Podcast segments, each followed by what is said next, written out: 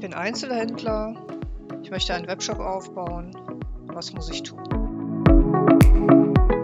Hierzu an dieser Stelle sieben Tipps, die man bestenfalls von 1 bis 7 in der Reihenfolge auch durchhört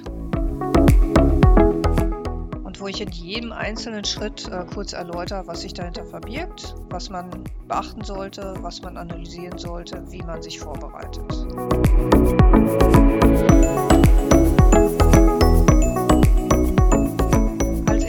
Schritt empfehle ich die Selbstanalyse. Ich sage mal, ein elektronisches Kassensystem äh, muss ja inzwischen jeder Einzelhändler haben.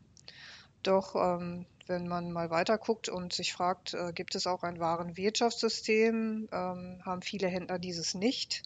Und ein Warenwirtschaftssystem ist sicherlich äh, von Vorteil, gerade wenn man in Richtung Digitalisierung geht. Was kann ich mit einem Warenwirtschaftssystem machen? Also ich habe natürlich Waren, in dem Warenwirtschaftssystem schon alle Stammdaten, die ich ähm, vermutlich auch für den Webshop benötige. Das heißt also rein elektronisch sind alle Daten schon vorhanden. Ich habe ähm, ja äh, die Möglichkeit, die Bewegung meiner Artikel auch entsprechend zu analysieren. Das heißt also, ich kann feststellen, wer sind meine Renner und wer sind meine Penner.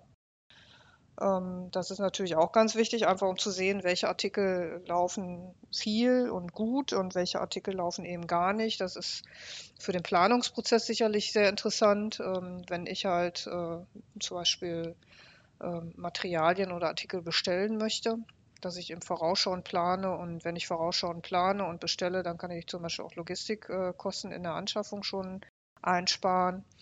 Ähm, ich kann mich auf äh, ja, äh, Fragen, Nachfragen von meinen Kunden vorbereiten und so weiter und so fort.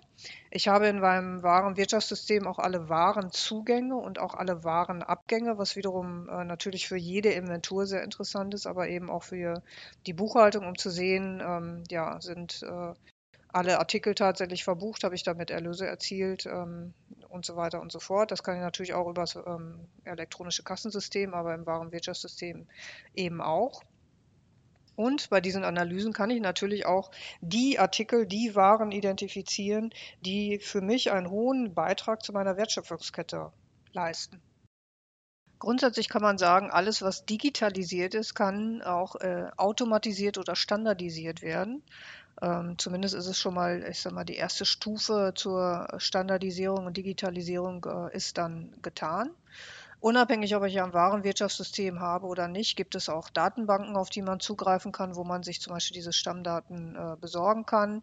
Ähm, gute, gängige Webshops ähm, haben hier auch entsprechende Zugänge zu diesen ähm, großen äh, Stammdaten äh, und Datenbanken, die dort von Zentralen hinterlegt werden. Ähm, also da würde ich mich jetzt nicht von abschrecken lassen, aber nichtsdestotrotz, bevor man in, das, äh, in den Bereich Digitalisierung geht, sollte man sich halt mit dieser Thematik äh, zumindest mal einmal auseinandergesetzt haben. So viel zum Thema Selbstanalyse.